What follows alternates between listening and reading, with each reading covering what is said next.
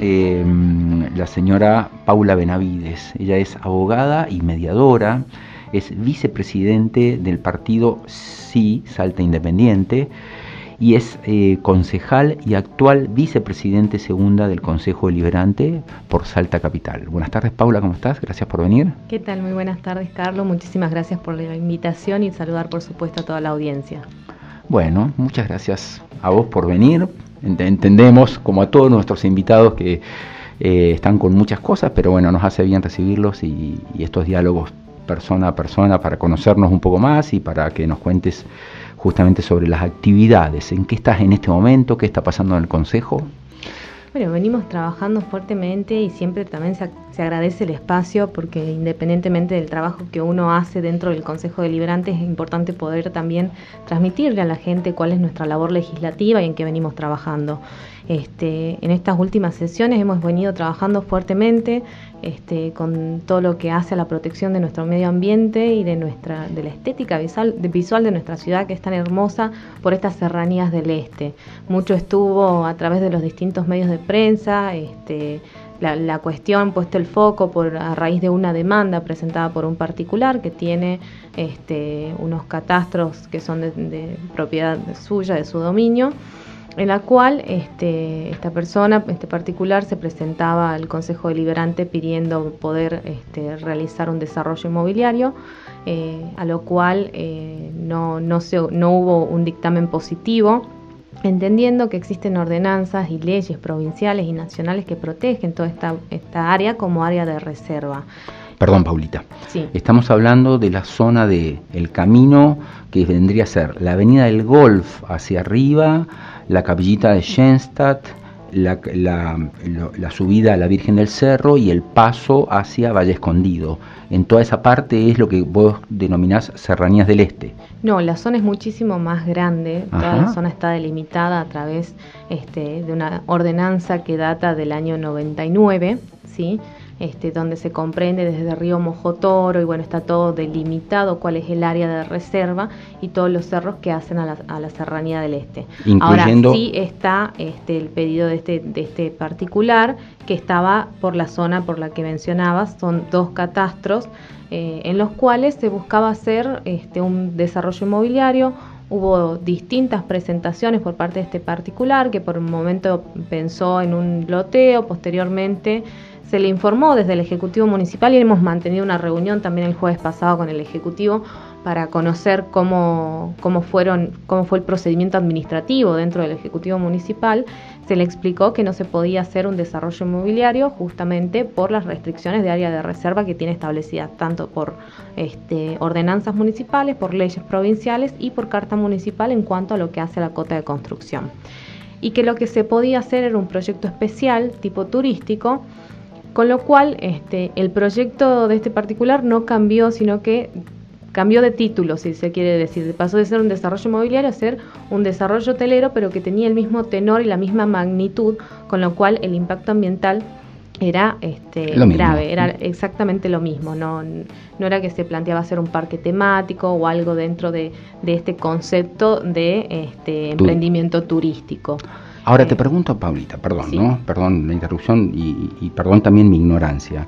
Sí. Toda esa zona que vos me estás describiendo, que vendría a ser, a ver, por las detrás del Sporting Club, las antenas del 20 de febrero, todo lo que va hacia la Virgen del Cerro y hacia el río Mojotoro, ¿no son espacios públicos, no son lugares abiertos que nos pertenecen a todos o, tienen un propietario? No, eso tiene un propietario, tenía un propietario original o dos propietarios originales, este, que posteriormente a 2010 eso empezó a subdividirse y a lotearse. Este, se hizo esta subdivisión en la cual este particular adquirió una fracción de terreno conociendo ya las restricciones de dominio que tenía esta tierra, Perfecto. porque este, independientemente de, del alegar que esto no está inscrito en el registro de inmuebles, las restricciones que pesan sobre el dominio están dadas por ordenanzas y por leyes y las leyes se presumen conocidas desde su publicación en el boletín oficial y son anteriores a la adquisición, son leyes y ordenanzas anteriores a la adquisición del particular. Por eso este, es que todavía se está analizando en sede judicial si prospera o no la, demanda interpuesta por el, por el particular este, hacia el Ejecutivo Municipal por el no permitir el avance de este proyecto.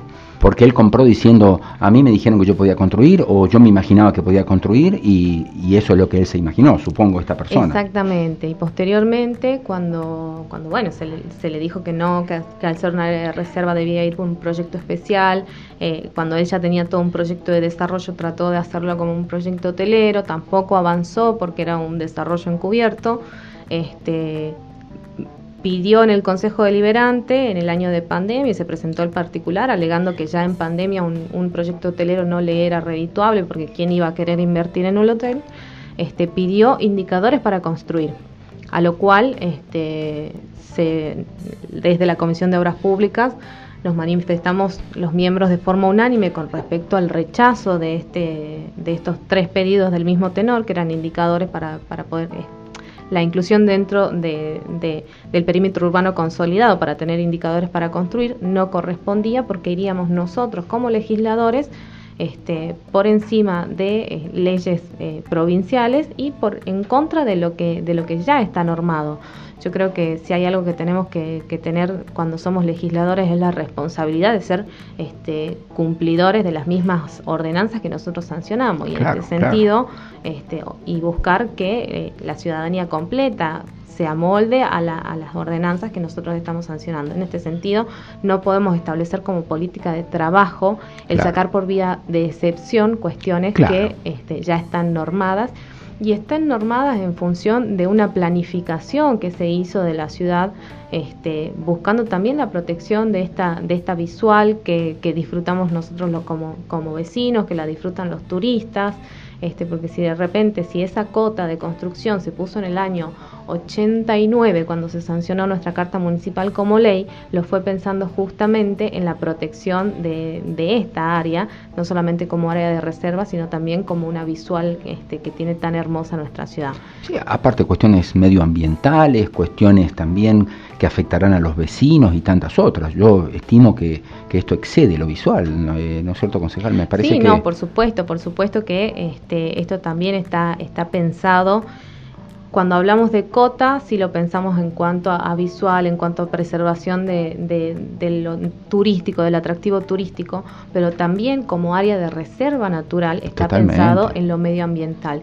Y cuando hablamos de lo medioambiental, este, no solamente tenemos las leyes provinciales, municipales que protegen esta área, tenemos leyes nacionales a la cual se adecúa la ley provincial de bosques, estableciendo esta área como área de reserva, y tenemos nuestra constitución nacional que establece que toda persona tiene derecho a un medio ambiente sano. Entonces, si se busca preservar esta área como reserva es justamente para poder darle al vecino este medio ambiente y este eh, pulmón verde tan, tan importante que tiene nuestra ciudad. Totalmente. Y también entiendo que muchos vecinos de, Tres Cerritos, de, esa zona, lo que sería Avenida el Golf y Carolinos, ¿no? O sea, ese, ese, camino, digamos, se han acercado al lugar y se han manifestado en contra de la posible construcción. O sea, ya el vecindario ya también se manifestó fueron primero los vecinos que se pusieron la bandera de proteger esa área este, y cuando se empezó toda una suerte de desmalezado en el área porque fueron de a poquito, diciendo que eso se hacía para poder hacer algunos estudios de suelo, pero se veía una deforestación, una tala, este, los vecinos fueron los primeros en ponerse la bandera de en defensa de, estos cerros. Posteriormente eh, también se presentaron en el Consejo Deliberante eh, pidiendo saber qué era lo que, lo que íbamos a hacer con esta área. Eh, en principio, bueno, estaba el rechazo que se dio la vuelta a comisión para tener un poco más de, información por parte del Ejecutivo Municipal. Y en esta reunión que hemos tenido con el Ejecutivo coinciden totalmente con el criterio del Consejo Deliberante de hacer cumplir las ordenanzas, de hacer cumplir las leyes y nos manifiestan que, bueno, pedidos de particulares con respecto a Serranías del Este hay constantemente. Este, pero que no, todavía no logran los particulares adecuarse a lo que establece la norma, porque si bien es área de reserva, también hay un dominio privado. Y dentro del dominio privado lo que se pueden hacer son ciertas cuestiones que de bajo impacto ambiental, como ser este, lo que nos explicaba la, arquitecta María Eugenia Angulo, son este, parques naturales, parques temáticos, este, ciertos atractivos turísticos que no tengan un fuerte impacto ambiental y en este sentido también se viene desarrollando este, a nivel provincial con los pedidos al Ejecutivo Municipal y cumpliendo con todo el procedimiento administrativo lo que es la nueva línea del, teleférico este, en aquella zona. Está bueno, está, está, bien, es razonable que ya llevó todo un proceso, incluso ellos querían hacer algo mucho más grande, desde el Consejo este, Municipal de, Medio Ambiente y Desarrollo Ambiental, desde el CONDUA, eh, se les dijo, no, bueno, tan, de tanta magnitud no, está bien el trazado de, una nueva ruta aérea, pero protejamos el medio ambiente, entonces... Eh, ahí se ve la diferencia entre cuando se quiere hacer un proyecto y se sigue con todos los pasos que está establecido por ordenanza y el, otro caso en el cual este, buscan saltearse la norma, buscan la excepción a la, a la regla este, y, no, no poder no, no seguir con el procedimiento eh, legal que está establecido. ¿no? Son las 3 menos 10 de la tarde, estás escuchando en este momento en vivo y directo a la concejal Paula Benavides que nos está contando acerca de esta problemática puntual que tiene que ver con Serranías del Este. ¿no? Estas, eh, tanto se ha hablado últimamente sobre estos posibles emprendimientos hoteleros y un poquitito el Consejo Deliberante, tratando de frenar un poquitito y poniendo cartas en el asunto. Mencionaste dos o tres veces, eh, Paula, te cambio de tema un poquitito, eh, lo que tiene que ver con la carta municipal, ¿no? Eh, ¿Va siendo tiempo de actualizar un poquitito esta cuestión?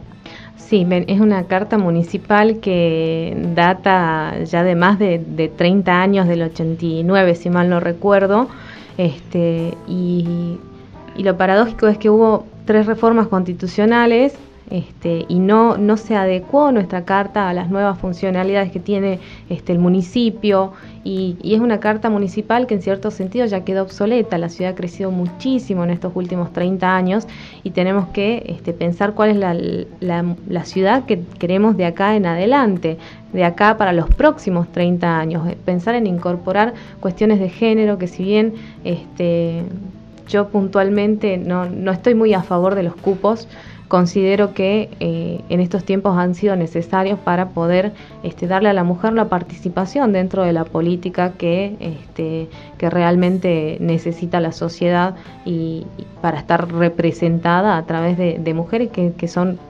súper capaces, no solamente en, en, los órganos legislativos, sino también en los ejecutivos donde este, hay hay más que preparación para, para, los distintos cargos. No solamente la inclusión de políticas de género, creo que la ciudad hoy tiene que jugar un rol fundamental en lo que es, en lo que hace la descompresión de la justicia.